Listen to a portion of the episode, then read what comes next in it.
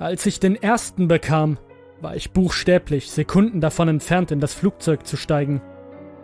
Als ein Anruf von Unbekannt aus meinem Handy dröhnte. Es war ein Klingelton, den ich vorher noch nie zuvor gehört hatte und von dem ich mir ziemlich sicher war, dass er nicht mit dem Telefon mitgeliefert worden war.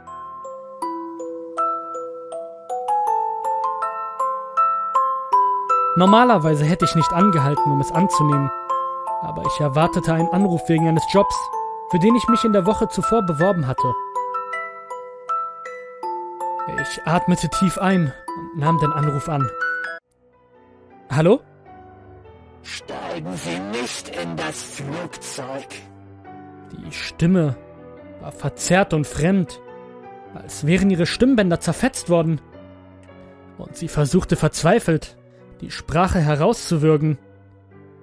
Trotz der beunruhigenden, gebrochenen Qualität ihrer Stimme war ihr Ton eindringlich und unheimlich ruhig. Dann endete der Anruf.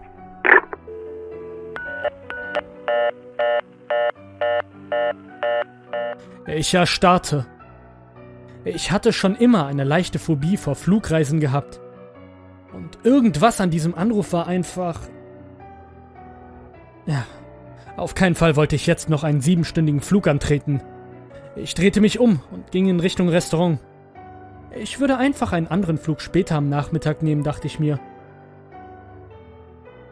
Drei Stunden später beobachtete ich vom Flughafen Starbucks aus, wie jeder Fernseher im Terminal mit den Aufnahmen des Flugzeugabsturzes aufleuchtete, in dem ich hätte sitzen sollen.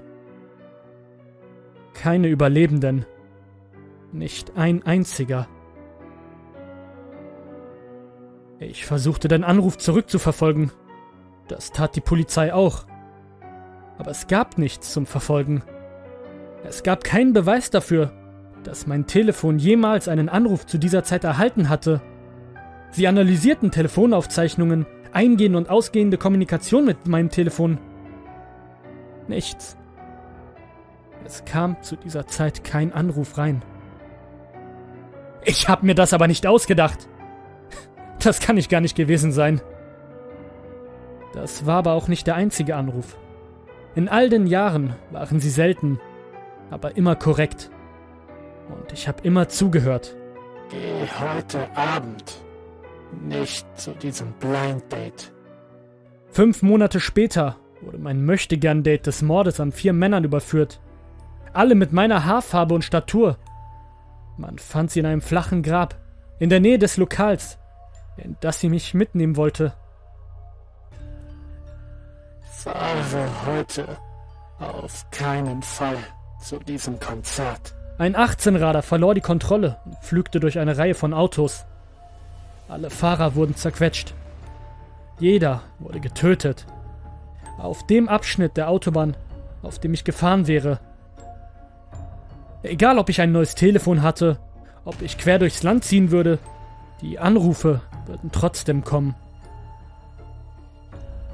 Ich konnte fast die Anwesenheit von was auch immer es war, was auch immer es ist, spüren, dass es über mich wachte. Ich stellte mir vor, auf dem Grund des eiskalten Ozeans zu sein, immer noch angeschnallt in meinen Flugsitz, oder in das Massengrab gegenüber dem Diner zu sein, oder zu sehen, wie ein Sattelschlepper auf mein Auto zurast, wissend, dass der Tod unmittelbar bevorsteht und ich würde diese Enge in meiner Brust bekommen. Ich dachte daran, wie dünn diese Linie war, wie nah ich dran war.